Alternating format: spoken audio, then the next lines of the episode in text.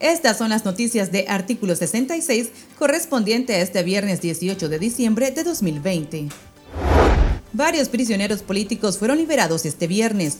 Una de las primeras en salir del sistema penitenciario fue Juana Estela López, de 59 años, originaria del municipio de Moyogalpa, en la isla de Ometepe. López pasó ocho meses tras las rejas, condenada por el régimen a tres años y cuatro meses de cárcel por los supuestos delitos de obstrucción de funciones. En la lista de expresos políticos también se encuentra el ex trabajador del Poder Judicial de Huigalpa, Margarito de la Cruz García, de 47 años, quien permaneció siete meses en las celdas, pagando la pena de cuatro años de prisión por el supuesto delito de supresión, ocultación y destrucción de documentos públicos.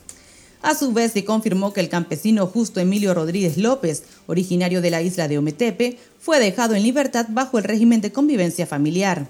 Sin embargo, el opositor de 67 años permanece en un hospital de Managua debido a su delicado estado de salud. Organismos de derechos humanos afirman que Rodríguez fue torturado al punto de enviarlo a cuidados intensivos. Familiares y vecinos de la presa política María Esperanza Sánchez, originaria de Matagalpa, prepararon la bienvenida de su familiar después de recibir información extraoficial de que la prisionera había sido puesta en libertad. Sánchez participó de manera activa en las protestas cívicas de 2018 y permanece en las celdas desde el 26 de enero del presente año, bajo cargos por supuesto tráfico de drogas.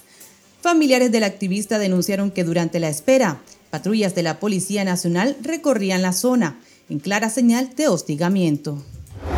Al menos 165 acciones de asedio y hostigamiento policial contabiliza el exreo político Ricardo Baltodano. Desde las 6 de la mañana, oficiales movilizados en dos patrullas motorizadas y una camioneta llegaron nuevamente a la zona para vigilar al opositor.